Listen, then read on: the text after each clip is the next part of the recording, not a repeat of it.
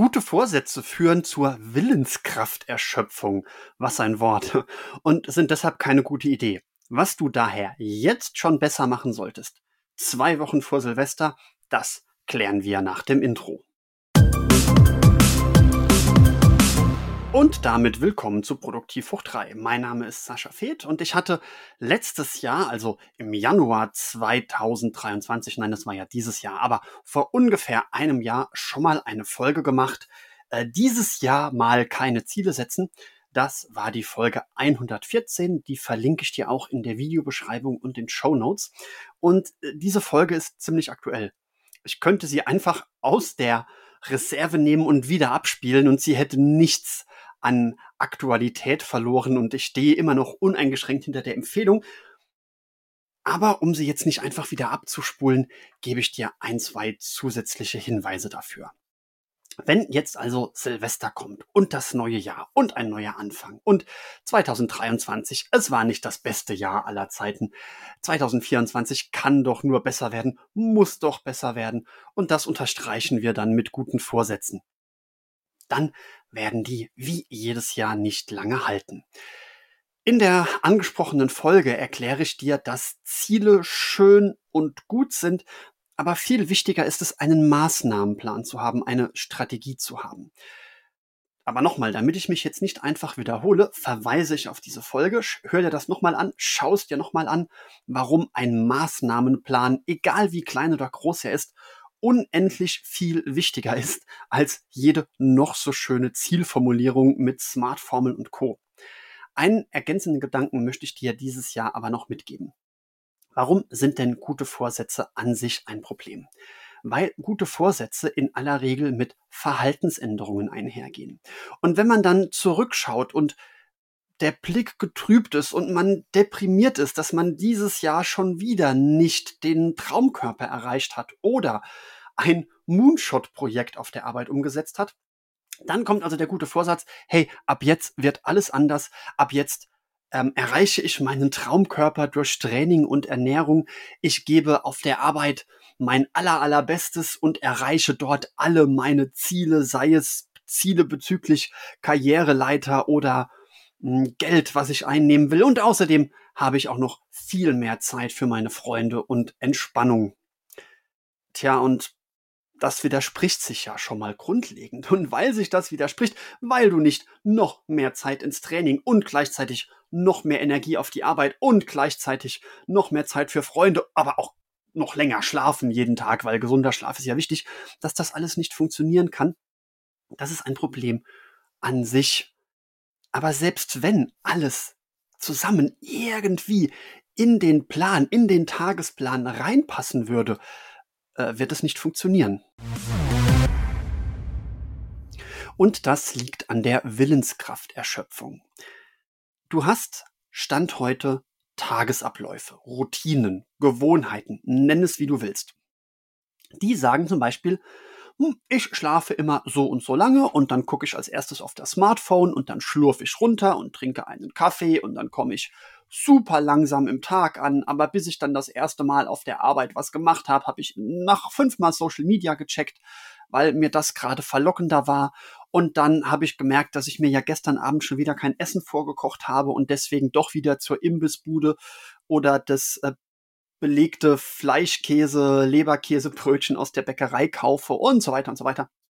Und abends trotte ich müde nach Hause und beschließe, ach nee, dass ich doch lieber auf der Arbeit noch mal ein bisschen länger bleib und noch eine E-Mail zusätzlich schreibe. Dann reicht's aber nicht mehr fürs Fitnessstudio. Ach, jetzt muss ich noch irgendwas einkaufen auf dem Heimweg, aber weil ich jetzt gar nicht so richtig geguckt habe, was ich denn eigentlich kochen könnte, gibt's die Tiefkühlpizza. Und dann endet der Abend auf der Couch mit Netflix und Co. Das ist jetzt ein sehr negatives Bild von deinem möglichen Leben und ich drücke dir die Daumen, dass dein Leben aktuell nicht so passiv vor sich hin plätschernd ist, aber du hast eben Stand heute Gewohnheiten. Und wenn du jetzt in dieses andere Extrem abtauchen willst, dann musst du ja alles umschreiben. Dann musst du dich ja morgens disziplinieren, früher aufzustehen. Gegen deinen Willen, länger liegen zu bleiben, stehst du eine Stunde früher auf, um dein Training zu machen. Und gegen die Impulse, das Smartphone zu checken, widerstehst du.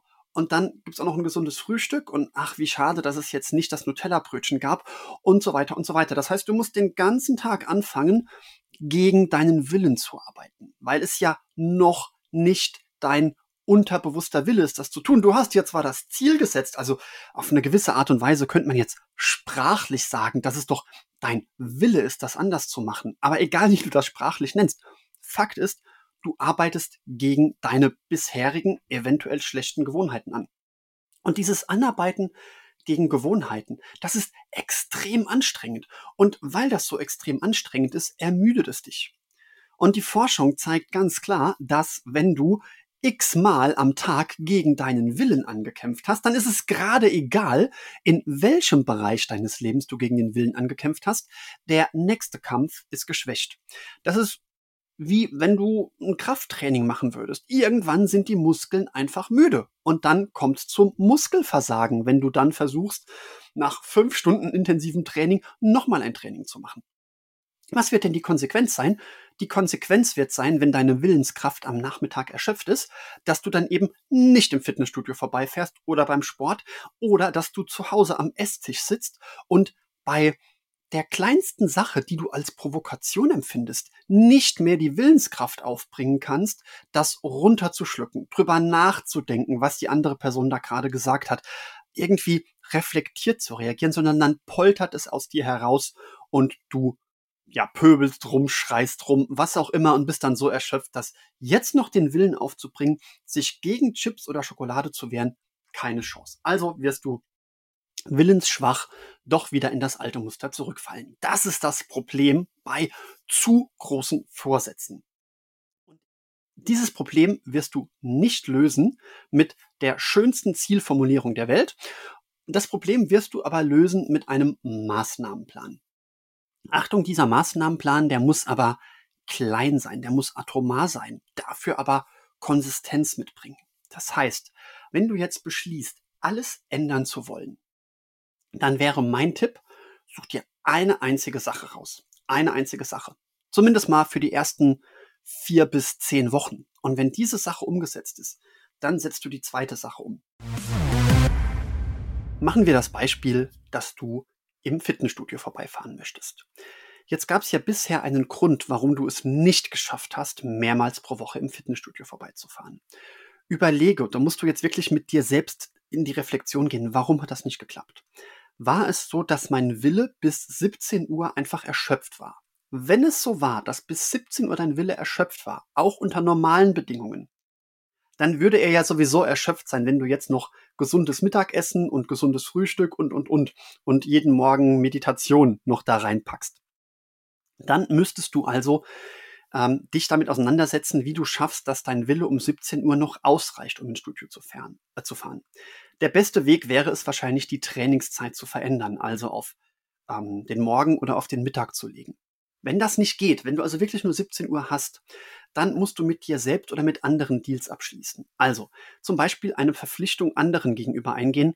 Wenn ich nicht im Fitnessstudio war, dann gibt es eine negative Konsequenz für mich. Dann muss ich Geld bezahlen, dann muss ich ein Geschenk machen, dann muss ich mich vor irgendwas, von irgendwas trennen. Oder du gehst den Deal mit dir selbst ein, zu sagen, ich gestatte mir oder ich mache jetzt mit mir aus, ich werde auf dem Rückweg im Fitnessstudio vorbeifahren. Ich gestatte mir aber selbst, nach 15 Minuten wieder zu gehen. Mal angenommen, du stellst dich also auf den Cross-Trainer aufs Laufband und hast nach 15 oder nach 10 Minuten nach dem Warm-up keine Lust mehr weiterzumachen, dann gestatte dir selbst wieder zu gehen die Erfahrung wird zeigen, dass du dann doch bleibst und doch nicht nach dem Warm-up gehst. Aber wenn es dazu geführt hat, dass du überhaupt hingegangen bist, dann darfst du jedes so und so vielte Mal diesen Deal auch einlösen. Ja? Also wenn das wochenlang dazu führt, dass du im Studio vorbeifährst, wo es vorher dazu geführt hat, dass du nicht vorbeigefahren bist, dann darfst du auch jede so und so vielte Einheit nach dem Warm-up sausen lassen. Das ist dann insgesamt immer noch besser, als mit dem hohen Vorsatz reinzugehen und den nicht umzusetzen. Eine andere Möglichkeit könnte sein, nehmen wir mal an, dass du abends gerne auf der Couch äh, Chips isst oder Netflix guckst, dass du mit dir selbst ausmachst, ich darf das nur tun, wenn ich vorher im Studio war, egal wie lange.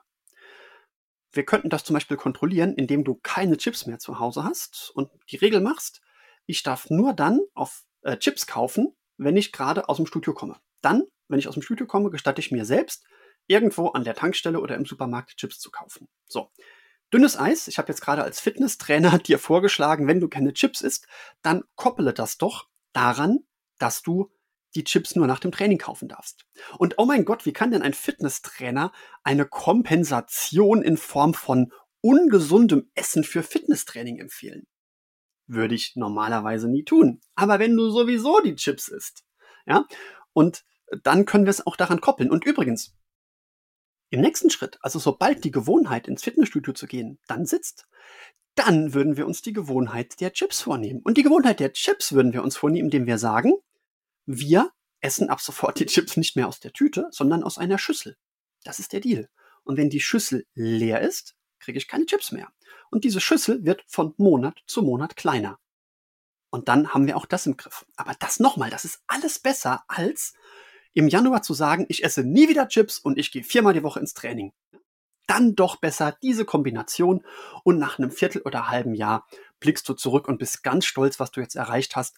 Du gehst sehr oft ins Studio, bist dort fast immer länger als zehn Minuten, aber an manchen Tagen bist du nur zehn Minuten dort und isst trotzdem abends deine kleine Schüssel Chips. Das ist doch ein viel besseres Zwischenergebnis als alles, was du nach einem Monat genervt abbrichst. Jetzt habe ich in meinem Skript, das ich mir geschrieben habe, noch hingeschrieben, am Donnerstag wird es einen Zusatztipp geben.